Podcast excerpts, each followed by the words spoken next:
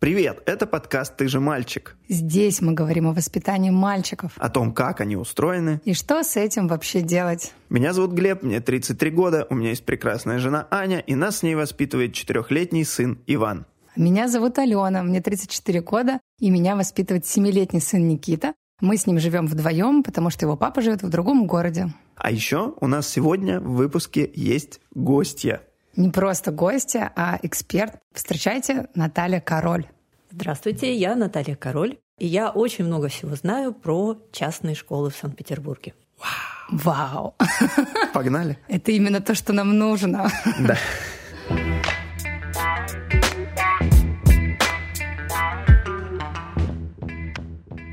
Наталью мы пригласили не просто так потому что сейчас моя основная головная боль уже последние два месяца — это выбор школы для Никиты. Я дотянула до последнего. Никите на момент а, поступления в первый класс будет уже 7 лет и 10 месяцев. То есть дольше сидеть в садике уже ну совсем нельзя. Вы очень терпеливый родитель. Вы молодец. Спасибо. Мне нравится начало выпуска. Меня уже сразу похвалили. А у меня сразу вопрос. Да. Это, ну, это правильнее, чем отдать пораньше? В свете последних исследований я очень часто слышу мнения экспертов, педагогики и воспитателей, и педагогов начальной школы. И действительно, такой тренд в последние годы, что педагоги и учителя начальной школы, они говорят, что лучше не торопиться, особенно с мальчиками. А у нас как раз и мальчики. Да. Да, и мне вот э, тоже показалось, что человеку нужно еще поиграть, повеселиться. Да и в целом я, честно говоря, не только думала о нем, но думала я о себе тоже. И мне очень хотелось отдалить э, вот это страшное слово «школа» подальше от себя. А почему? Ну, очень... Я начала задумываться о школе еще когда Никите было полгода. Я попала на лекцию Димы Зицера, угу. где он э, рассказывал про вообще про школу. У него такие интерактивные лекции очень классные. Там родители делятся а, своими страхами, опасениями, и он их развеивает можно так сказать, в таком классном критическом стиле. Я была очарована, и послушав эту лекцию, я поняла, что уже тогда, когда Никите было полгода, вообще задумалась о том, что есть другие школы, что есть альтернативное образование, и слушая вопросы и проблемы родителей, которые были в зале, я поняла, что, возможно, госшкола — это вообще не то, что может мне понравиться дальше. Но при этом я понимаю, что альтернативная школа — это деньги, это дорого, всегда. То есть я, наверное, вот так как я сейчас погружена в вопрос уже довольно долго, я уже знаю все цены в Петербурге на образование, и могу сказать, что э, ну, дешевого нет. Зависит от того, что вы, как родитель, ждете от образования чего вы хотите для своего ребенка, потому что есть прекрасные педагоги, которые с теплотой, душевностью и вниманием относятся к детям в своей работе, но это могут быть какие-то очень камерные небольшие семейные школы. Но наше представление о том, как выглядит школа из нашего собственного опыта, как бы бьется о то, что дети занимаются непонятно в какой-то квартире, э, это не организация и так далее.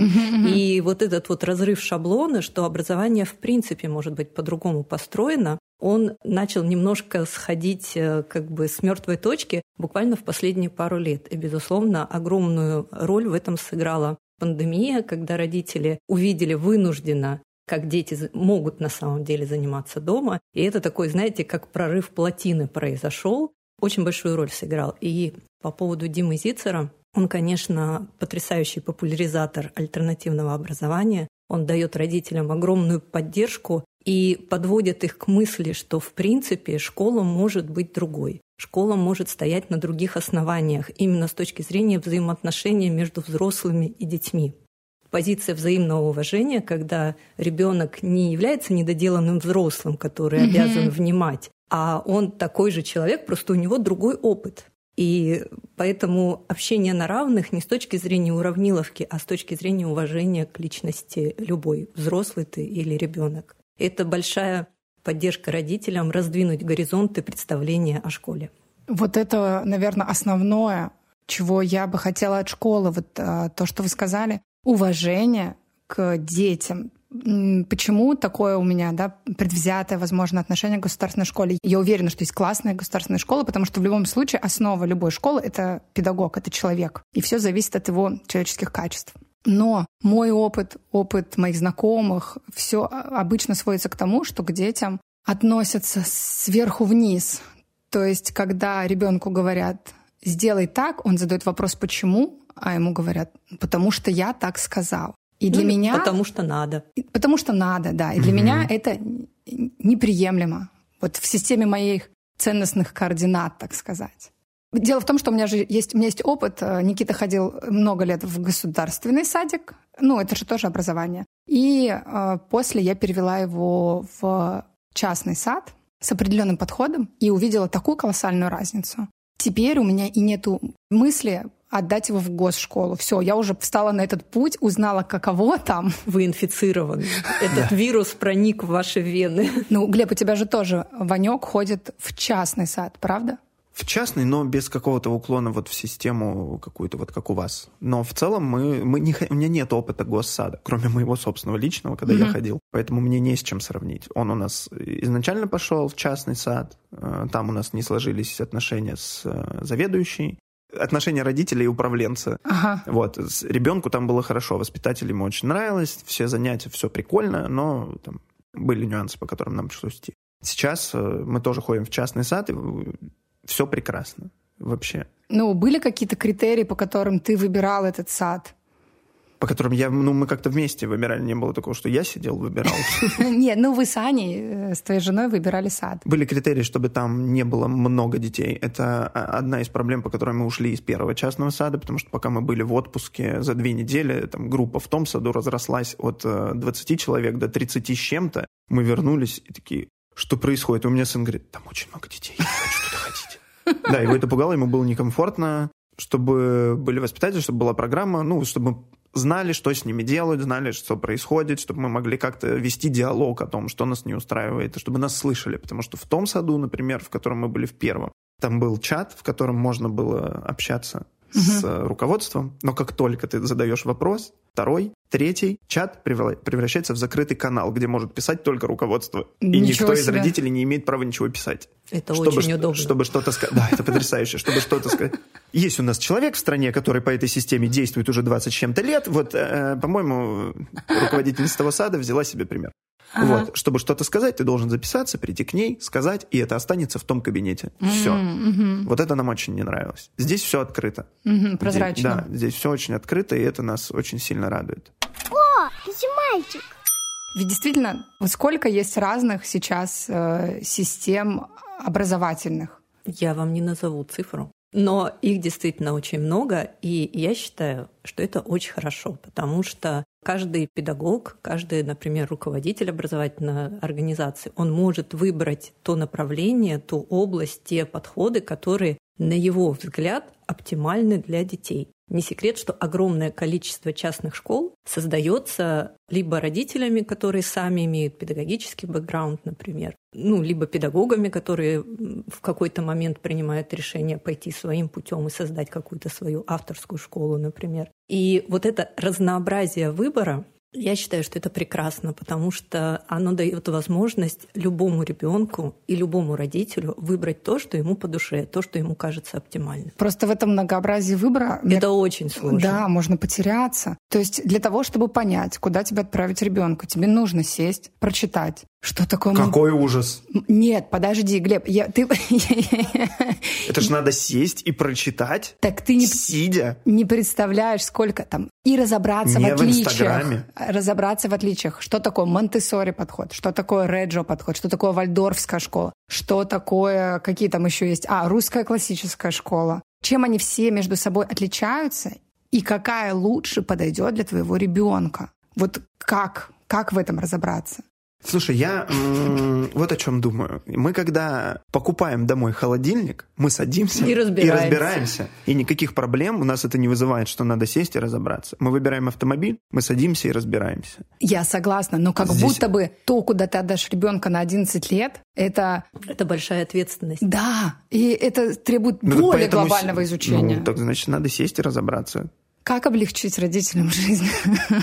Ну, облегчить можно по-разному. Можно, например, послушать Диму Зицера, вдохновиться его идеями и искать что-то похожее. Вот. Э, можно воспользоваться рекомендациями своих знакомых, например, с кем то работаешь, и кто-то делится своим опытом, какую он нашел прекрасную школу, и это тоже работает. А можно позвать гостя в подкаст. А можно позвать гостя в подкаст, и, собственно, откуда наросла, допустим, мой опыт, моя экспертность, это наш проект просто учиться. То есть мы начали собирать и каталогизировать информацию о самых разных частных школах, и из этого уже выросло, ну, когда ты несколько лет смотришь на школы, у тебя появляется а, насмотренность и какие-то базовые принципы, действительно, как ты в голове сортируешь эти школы, по каким косвенным признакам, прямым или неочевидным для большинства. У нас, конечно, есть какое-то свое мнение, как э, стоит или не стоит выбирать школы.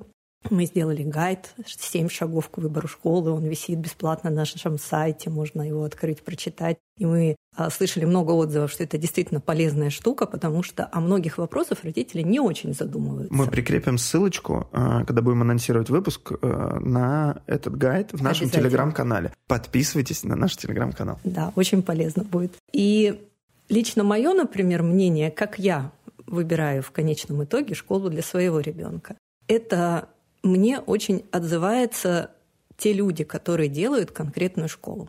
То есть для меня не очень существенно, в каком подходе работают эти люди. Но если я чувствую внутреннее созвучие с человеком, угу. то есть как они со мной разговаривают, даже не то, что они при этом говорят, а как они взаимодействуют вот со мной, как с родителем, как они взаимодействуют друг с другом, какие у них интонации относительно друг друга. А в этой организации какая структура, вертикально ориентирована или скорее горизонтально. Между собой они на ты или на вы. Угу. Они с ребенком разговаривают в какой интонации, покровительственной или э, какой-то прямой коммуникации. Очень много деталей, которые, конечно, я вот с учетом там нашей насмотренности, ну, что я для себя маркирую как значимые вещи. Но родителю в этом тоже можно разобраться. На первый взгляд это кажется очень сложным, но, как э, говорит Глеб, можно сесть и разобраться. И это не так сложно. Да, но смотрите, это отношенческое. Вот мы сад так выбирали. Нам да, очень да. важно было отношение. Мы ездили, знакомились. И вот когда мы зашли в тот сад, куда мы ходим сейчас, 15 минут пообщались, мы вышли такие, вау, Берем. Вот так говорили с нами, вот так Ивана здесь встретили. То есть в другой сад мы ходили, на, нас провели, особо ребенку там не показали ничего, вот тут в тот, который мы ходили. А здесь заходи, посмотри, вот ребята, они еще не ушли, познакомься. Все, он ушел такой, мы вышли, он такой, я хочу сюда ходить. Потому Все, что он весь он... вечер говорил, когда я туда пойду. Потому что он почувствовал, что к нему относятся с уважением. Так вот эта магия случилась у всех нас троих, у меня, у Ани и у Ивана. Но будут родители, которые скажут, отношения это, конечно, хорошо, а если человек хорошо относится, и ничему моего ребенка не научит. Но это же ответственность родителя. Конечно, вот эта практика брать ответственность за образование своего ребенка в свои руки, это относительно недавняя практика, потому что, в принципе, частное образование в нашей стране появилось 30 лет назад. С точки зрения истории это Очень ни мало. о чем. Вот. И а, вот этого навыка, что я как родитель ответственен за качество образования своего ребенка, этому тоже мы сейчас учимся. И у нас есть два пути, как у родителей. Либо мы можем довериться государственному учреждению, которое предсказуемо. То есть там есть программа, там есть какой-то предсказуемый образовательный результат, так или иначе. Вот, и как бы здесь все понятно. То есть, да, есть какие-то, может быть, неустраивающие моменты, но ты точно знаешь, что будет на выходе, что там ниже тройки, скорее всего, твой ребенок там не опустится.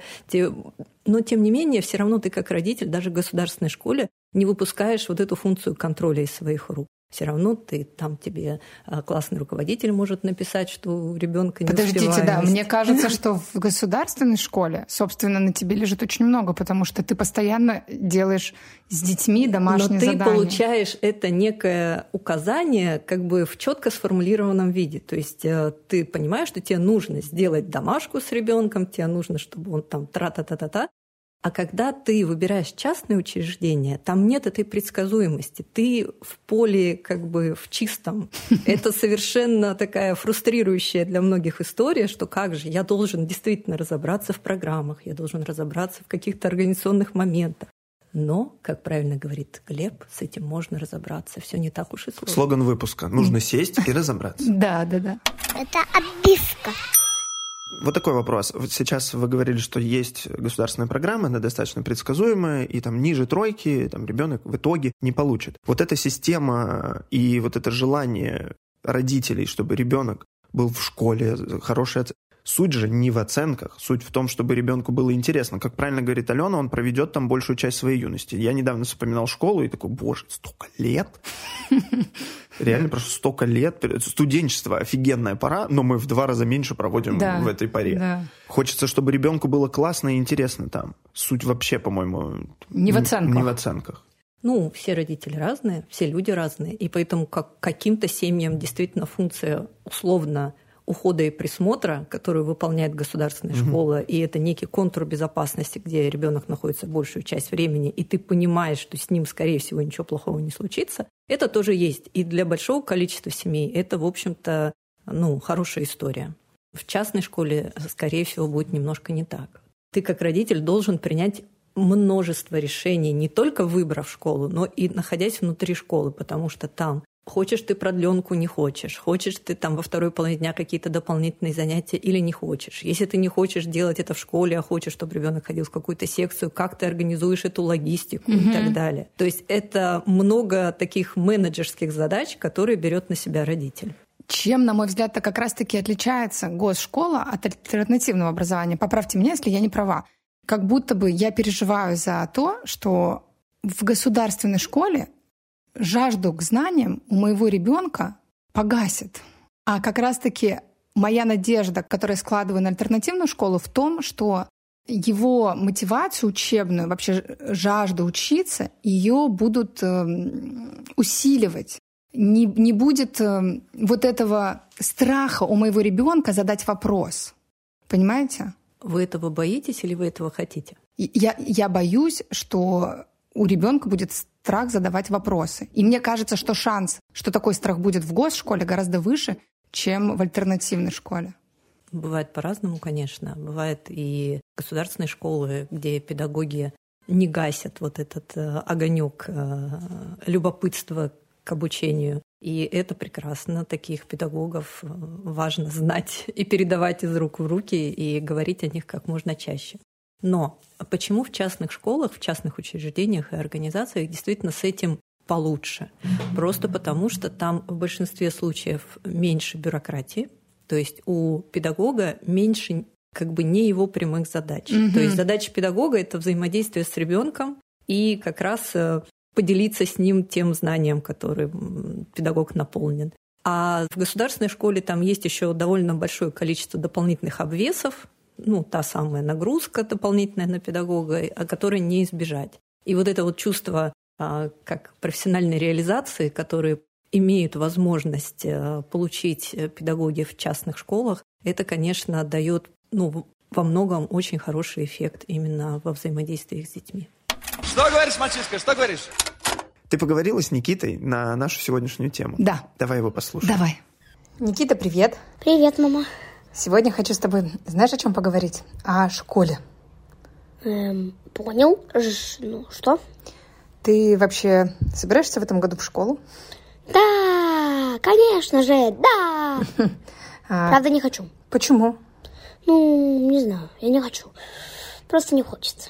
Ну, объясни, почему. Ну, просто не хочется. Никит, ну нужна какая-то конкретика. Ну, ну, там тяжело учиться, я не хочу, мне не нравится. Но готов поучиться недельку и все. Ага. А почему ты думаешь, что в школе тяжело учиться? Ну, просто там еще русский прибавляется, получается, английский. Правда, у нас тоже есть английский, но русского у нас нет. Ага. Хорошо. А скажи, пожалуйста, а что обязательно должно быть в школе? Наверное, что главное в школе? Книги. Книги, ага. А еще? Ну, наверное, должны быть класс. Класс, ага. Классы всякие. Угу. А без чего школы быть не может? Без детей. Точно. А еще? Без учителей. Учителей, согласна. Какое качество главное должно быть в учителе? Наверное, много чего знать и учить это ребятам. А у тебя есть учителя сейчас? У меня есть. Тебе нравится учиться? Да. Тогда можно не бояться школу? Ну, наверное, можно не бояться. Но все равно я боюсь. Хорошо, будем работать с твоими страхами. Договорились? Договорились. Ну все, пока. Да, свидос, амигос. Ну, самое главное, это то, что Никита просто не хочет выходить из комфортной для себя атмосферы и погружаться в новую, что-то с кем-то знакомиться, кому-то заново привыкать. Я так понял. Ну, вообще, примерно так и есть. Угу. А вот не вредно ли вот этим до такого возраста оставаться в саду? Или это ребенку кажется, что он это болезненно перенесет? В 7 лет вообще смена друзей э, как происходит? Ну, прям просто... это, это же не прям смена, да? Ну, у меня просто в 10 лет э, произошла смена школы. Вот из военного городка мы переехали там в обычный открытый город с нормальными людьми. Вот. Э, я сменил школу, и в 10 как-то безболезненно для меня это прошло. Мне было дико интересно, прикольно. Новая школа, большая, не три кабинета, а три этажа, много детей. Мы живем с ними не рядом, как в военном городке, там пять домов на всех. И придя в новую школу, я очень быстро отказался как будто бы от старых друзей при том, что я из военного городка ездил в эту школу на электричках учиться сам. Мне было дико интересно новое общество. А вот в 7 лет, я не знаю, может быть, это какой-то такой возраст, что он переживает, что ему не нужны новые. Ну, я думаю, что дело не только в возрасте, но и просто а, в индивидуальных особенностях каждого ребенка. Кто-то действительно и в раннем возрасте легко адаптируется к новой компании, а кому-то просто нужно чуть больше времени. Дети разные. Кому-то легко, легко адаптироваться, кому-то сложно, кто-то в 6 лет готов, кто-то в 8 еще даже не готов. Но это неизбежный период, через который все равно надо пройти. И, конечно, хорошо, когда родители детей в этом поддерживают. То есть уже в 6 лет стоит проверить, вдруг он уже готов? Есть разные мнения на этот счет. Э, сейчас э, родители все больше и больше обращаются к мнению профессионалов, э, нейропсихологов, семейных психологов, которые общаются с ребенком, дают ему какие-то задания и смотрят, насколько действительно ребенок к чему он готов, а к чему не стоит готов. И мне кажется, это неплохая практика, действительно получше узнать своего ребенка, поговорить с нейропсихологом, как-то протестироваться и получить профессиональную точку зрения. Ой, а мальчик, это мой подкаст. Но мы не одни, такие сомневающиеся вообще родители. И тема госшкола или частная школа волнует очень многих людей, в частности наших слушателей, которые в нашем телеграм-канале задали Наталье вопросы по этой теме. И сейчас самый интересный мы прочитаем, да, Глеб? Да, мы сейчас зададим вам вопросы наших слушателей. Какие-то волнуют и нас, какие-то волнуют только их, но мы волнуемся за них, поэтому мы будем читать максимально все. Итак, поехали. У нас есть опытная мама, которая всегда задает вопросы. У нее трое детей, мы ее уже знаем. Какие документы подтверждают, что образовательная программа альтернативной школы соответствует требованиям, если придется переходить потом в обычную и полу- или получать аттестат? Так, сейчас я буду занудничать. Ага. Дело в том, что сначала по поводу перехода из школы в школу. Может быть, для некоторых это будет откровением, но даже а, в государственные школы работают по разным программам. И даже если вы меняете одну государственную школу на другую, как это может быть? То бывает неплохо уточнить, потому что одна школа может работать условно по программе 21 век, а вторая школа по программе школа, школа России. И не совпадает учебный план Ух одной ты. и другой программы. Я не знала об этом, клянусь. Это какой-то большой Сюрприз. эксперимент над... Нет, что нет, такое? дело в том, что Опять же, еще один сюрприз. В России очень, на самом деле, либеральное законодательство. Образов... Федеральный государственный стандарт, он довольно широкий. И закон об образовании дает очень много вариативности в построении образования для детей. И школа имеет право выбрать, по какой программе, даже государственная школа, то есть есть некий набор программ, угу. и конкретная организация выбирает, какую программу она использует. Поэтому даже если вы переходите из одной государственной школы в другую, вам стоит уточнить, совпадает mm-hmm. программа или не совпадает. Поле негосударственных школ вариантов еще больше, безусловно. То есть школа может работать э, по компилятивной программе, то есть собирая ее из разных, и это нормально. Вот, ну, во-первых, спросить, то есть э, просто задать такой вопрос, по какой программе вы работаете, что, если мы примем решение там, через год э, перейти, поменять школу, что нам нужно для этого сделать заранее. Очень часто так как жизнь у нас такая, что действительно можем переехать, можем купить квартиру в другом районе, или у нас может смениться работа, и нам логистически будет неудобно, например, ходить в этот садик или в эту школу. Просто это желательно заранее обсудить с руководителем и с педагогом, И, как правило, педагоги в частных школах, так как я уже говорила, что у них чуть больше свободы в работе, они могут э, составить, например, план, какие дополнительно учебные модули с ребенком надо пройти, например, чтобы он чувствовал себя комфортно при переходе в другую организацию. Угу. Супер. Угу. А, мне просто очень нравятся гости, которые, когда понимают, что будут занудничать, предупреждают об этом. А, а потом это так интересно, что ты такой, боже, так э, кажется, я занудничал весь выпуск. Вот и мне так кажется. Ой, любимый папка.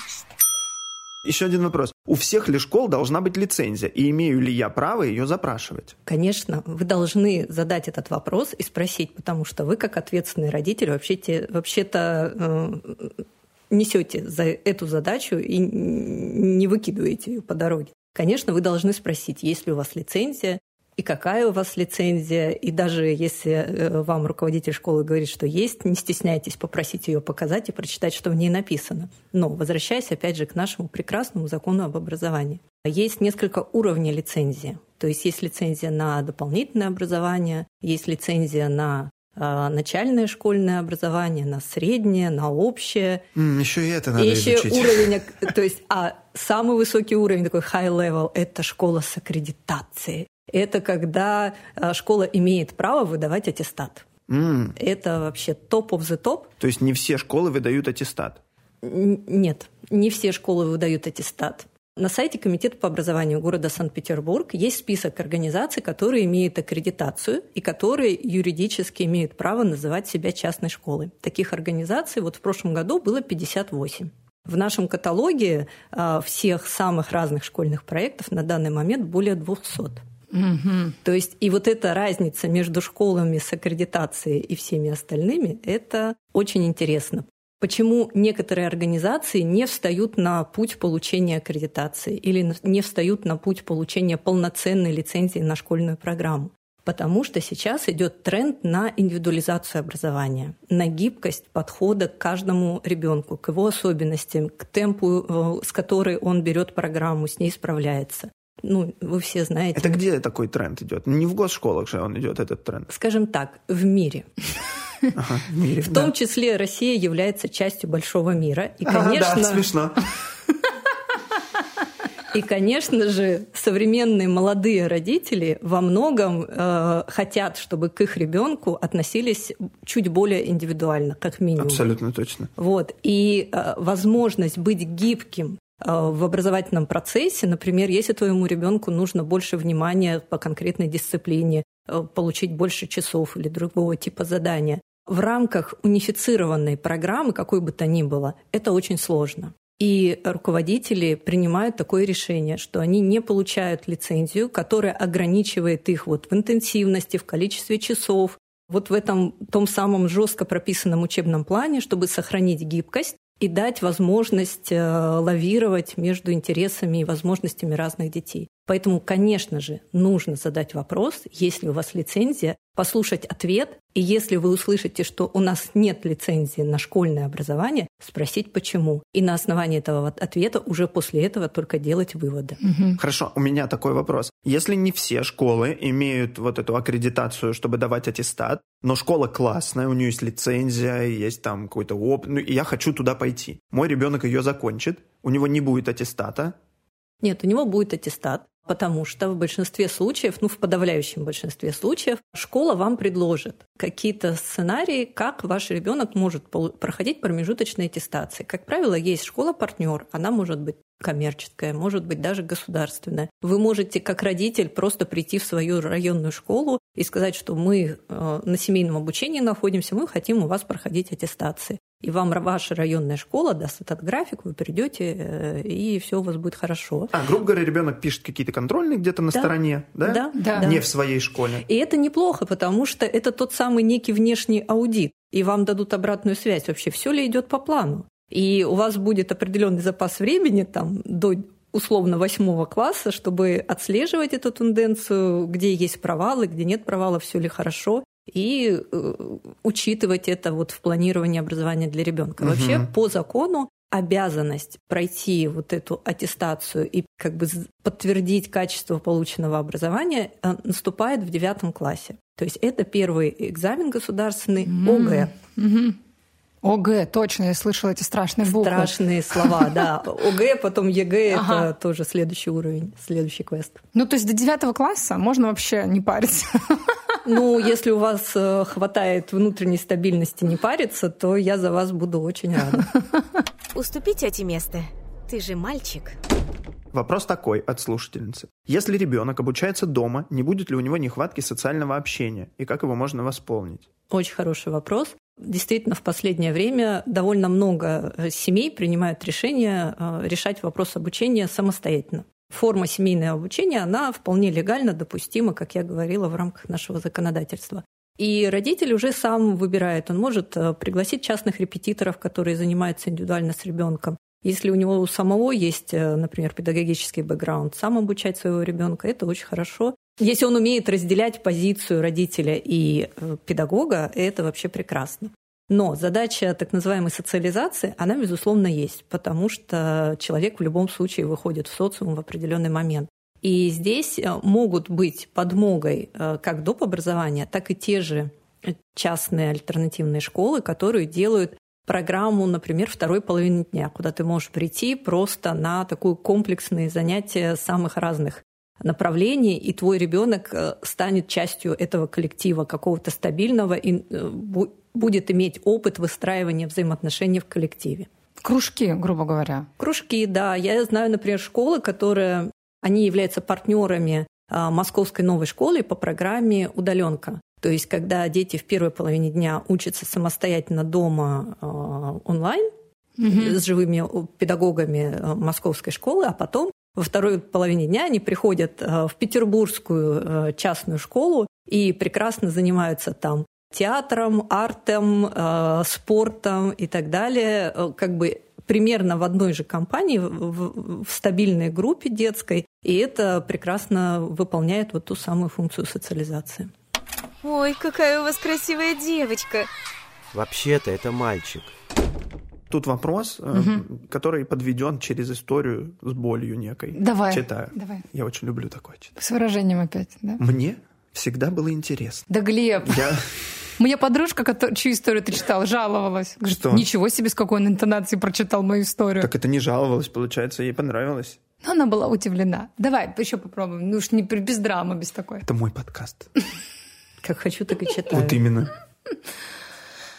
Ладно. Вообще не буду читать. Давай читай. Да нет, конечно. Мне всегда было интересно.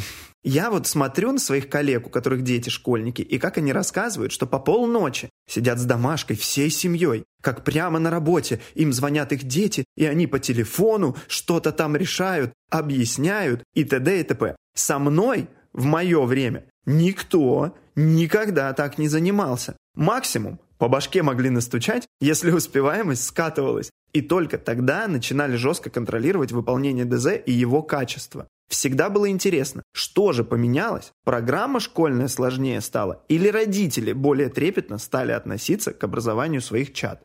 Я думаю, и то, и другое, и третье, и двадцать восьмое, миллион причин, почему так случается. Наш проект «Просто учиться» — это, ну, как я уже сказала, это каталог разных частных школ. И у нас есть критерии, которые используют родители, могут использовать родители, чтобы выбрать какой-то, какую-то конкретную организацию. Самым популярным критерием является отсутствие оценок и отсутствие домашней работы. То есть это действительно боль родителей. Они не хотят с этим сталкиваться. Они хотят, чтобы эта задача как-то решалась внутри образовательной организации, а они были бы просто родителями, которые любят своих детей и классно вместе проводят время. Это идеальная да, ситуация. Да. Да. Абсолютно так и есть. Это и мои основные критерии. Я вчера спорила в библиотеке, в детской библиотеке с заведующей, которая говорила мне, что вот у меня ребенок через два с половиной года, кстати, вот ровесник Ивана, идет в школу. Думаю над вторым, наверное, не решусь, потому что начнется школа и все. Я говорю, что все? Она говорит, и все. Я буду вся в школе. Жизнь закончится. Жизнь закончится. Я говорю, так, а вы не вовлекаетесь? Она говорит, в смысле? Я говорю, ну, не вовлекайтесь, это его школа, он там занимается, все, вы, вы занимаетесь своими делами. Она такая. А вы вообще в курсе, сколько задают? Да. В этот момент подходит другая женщина и говорит, И у меня детям 20 лет. Я-то получше знаю. Я, я вообще, говорит, сидела с ними, не вставая. А моя дочь не вообще не понимала математику. Я и так, и так, и так. Я такая говорю, и? Она говорит, и чего? Выросла 23 года. С калькулятором считает. Я говорю, на пальцах, говорит, не можешь сосчитать. Какой кошмар! Я говорю, так может быть, и не нужна ей эта математика. Она говорит, ну, она так и сказала, когда школу закончила. Слава богу, говорит, математика закончилась. Я говорю, так может и не надо было мучиться и вам, и ей. Она ага. говорит, ну, ну, ну как-то не надо, не, ну не знаю. Я, и вообще у вас ребенок еще не в первый класс, вот я на вас посмотрю. И они такие все, поговорим через годик. Ну, я ржу, говорю, да, конечно, поговорим, ну, посмотрим. И тут очень классно сказала фразу, та женщина, с которой изначально начала беседу, она сказала, я просто считаю, что жизнь и достижения, они должны быть через боль и через страдания. Я говорю, вы знаете, я тоже так раньше считала, а теперь столько денег у психологов оставляю. Просто оказывается, жизнь может быть через радость и удовольствие. Она такая смотрит на меня, говорит... И застрелилась. Нет, говорит, серьезно? Я говорю, ага. То есть, представляете, из темы домашки мы вышли в такую философскую. И я абсолютно не планирую быть э, вот действительно надзорщиком, да, каким-то параллельным педагогом у своего ребенка. Во-первых, я плохо знаю школьную программу, давайте так.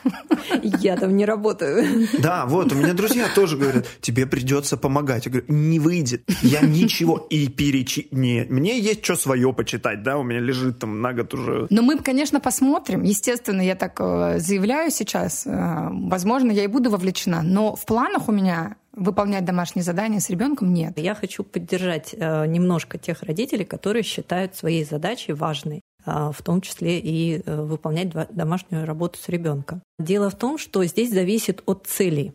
То есть если в конкретной семье есть действительно очень э, большой пиетет перед академическими знаниями, не знаю, там бабушка, э, доцент, дедушка, научный работник или еще что-то с этим связано, и это вшито в культуру семьи, что академический стержень должен быть действительно очень хорошо прокачан. И разубеждать в этом родителей, ну, было бы неправильно. Ну, то есть это уже некая установка. Это не хорошо, не плохо. Они так искренне думают.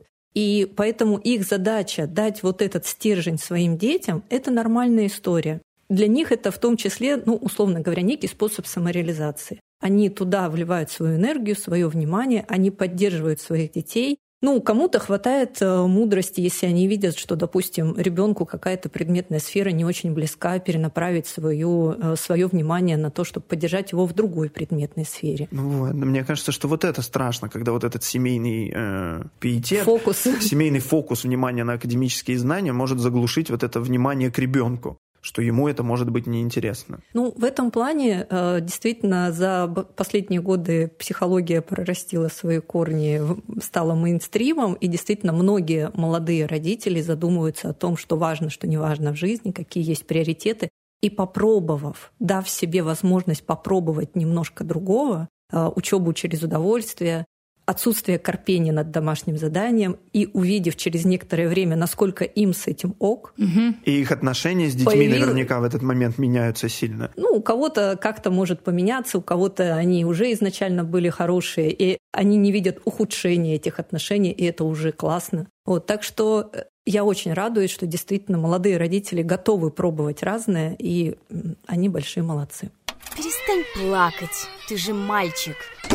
Еще один вопрос. Угу, давай. Добрый день. У меня вопрос про систему образования по, извините, если неправильно прочитаю, Эльконину и Давыдову. Эффективная ли? Как понять, подходит ли она ребенку? В следующем году идем в школу. И из всех программ понравилось только это. Боимся промахнуться. Система отличается от всех. Да, я слышала много вот в педагогическом, в профессиональном сообществе э, комментариев, что это довольно сложная система для педагога, потому что она требует совершенно другого фокуса в работе с детьми. Я не могу сказать, что эта система суперсложная или, наоборот, суперлегкая. Дети все разные, педагоги разные. Кто-то использует это как инструмент очень удачно и органично, а у, кого, у кого-то из педагогов это может вызвать дополнительные сложности. Тут не попробуешь, не узнаешь. А вообще пробовать Это нормально? Так можно? Ну, как, как вот? э, Ну, опыт моего старшего брата показывает, что можно. Пока папа с мамой служили э, и переезжали из города в город, у меня брат, я не знаю, сколько школ поменял, честно говоря. Ну, все равно это волнительно. Там, тогда, наверное, не, сильно задумывались, как адаптируется мой ребенок. А мы-то сейчас все Переживаем, Переживаем, да. Насколько я знаю по рассказам моих родителей, мои родители не задумывались об этом не потому, что тогда не было принято задумываться, а потому что у меня брат был настолько коммуникабельный, что они вообще за это не переживали. Ну, Он и сейчас такой в целом.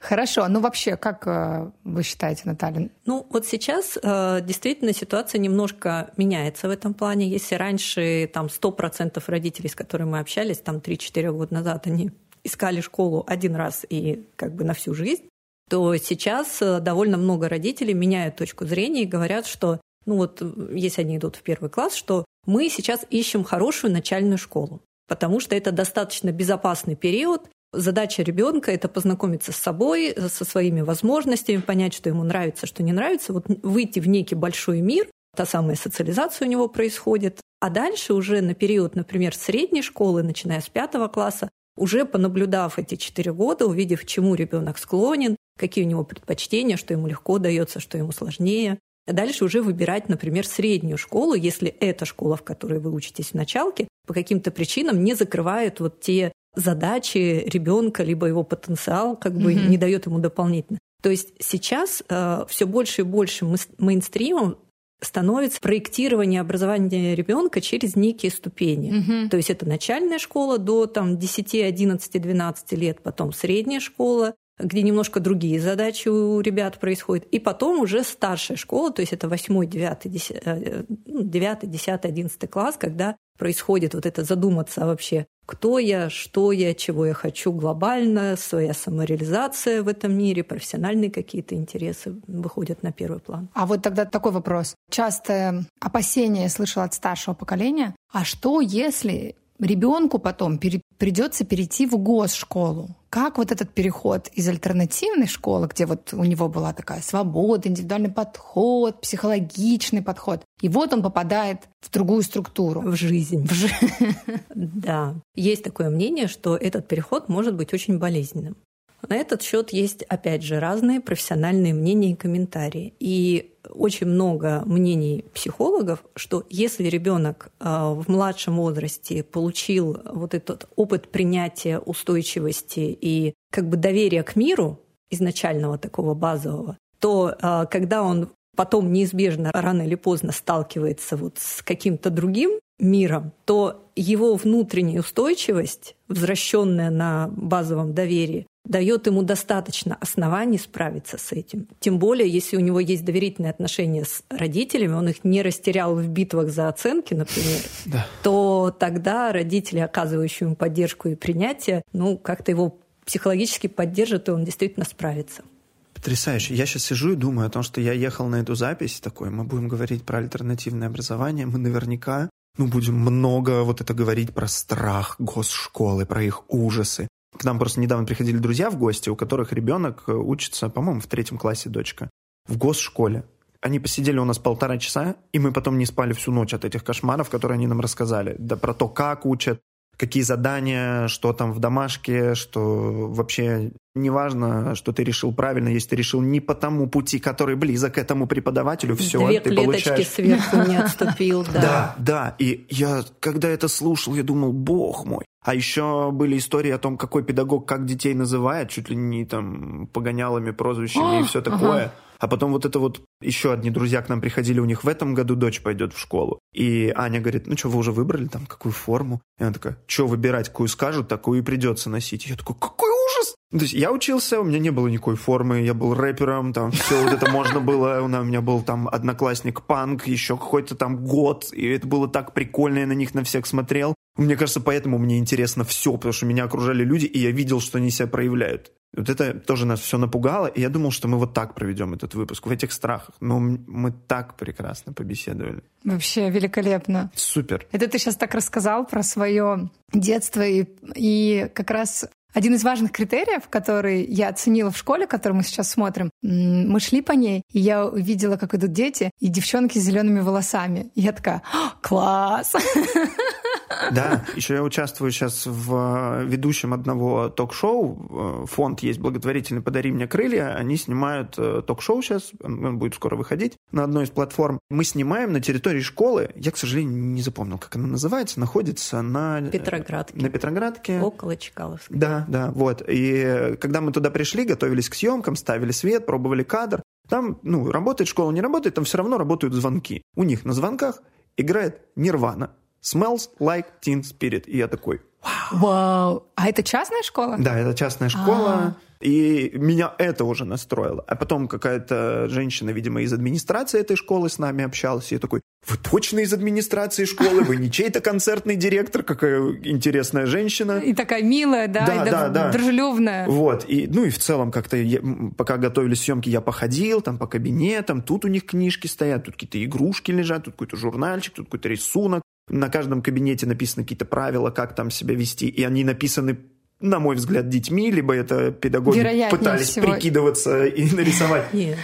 И я ходил такой, вот это атмосфера. Круто. Да. При, при этом я еще не знаю, как там учат, да, я не видел педагогов, я не знаю их правил, расписания системы, по которой они преподают. Но вот это меня уже купило. Все, я был очень... Я понимаю. Я когда первый раз попала в школу Димы Зицера, собственно, апельсин, я ходила просто в оцепенении по кабинетам. Я первый раз увидела альтернативную школу и думала, почему не я здесь учусь. Это, и... кстати, самый популярный комментарий под фильмом про их школу, которую они в прошлом году выпустили. Там люди, я смотрю и плачу, да, что я да. не училась. Раньше я любила Хогвартс, а теперь я люблю апельсин.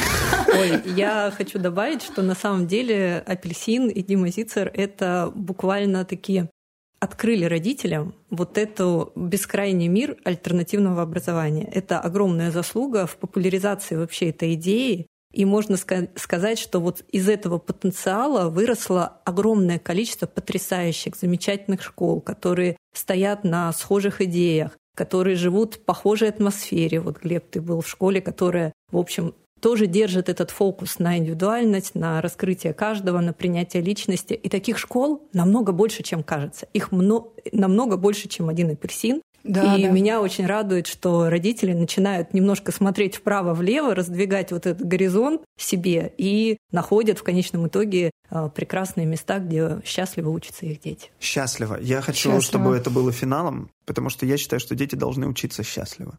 Я тоже так считаю. Поэтому скрестите за меня пальчики. И за меня. Мне тоже, судя по всему, очень-очень скоро это предстоит. Поставьте мне лайк. Был прекрасный выпуск. Восхитительный. Вообще, Наталья, было так приятно с вами разговаривать, так интересно, ни разу не занудно. Вообще, я в восторге. Я, я тоже. Я даже просто в какой-то момент, да не шути ты, да не шути. И я просидел просто вот так прослушал такой, не шутил, ну и хорошо. Если... Вообще, спасибо вам огромное, это было потрясающе. Главный вывод, что надо не бояться, сесть и, и разобраться, разобраться перед тем, как отправить своего ребенка учиться в ту или иную школу. Всем спасибо, услышимся в следующих выпусках. Пока-пока. Пока. -пока. Пока.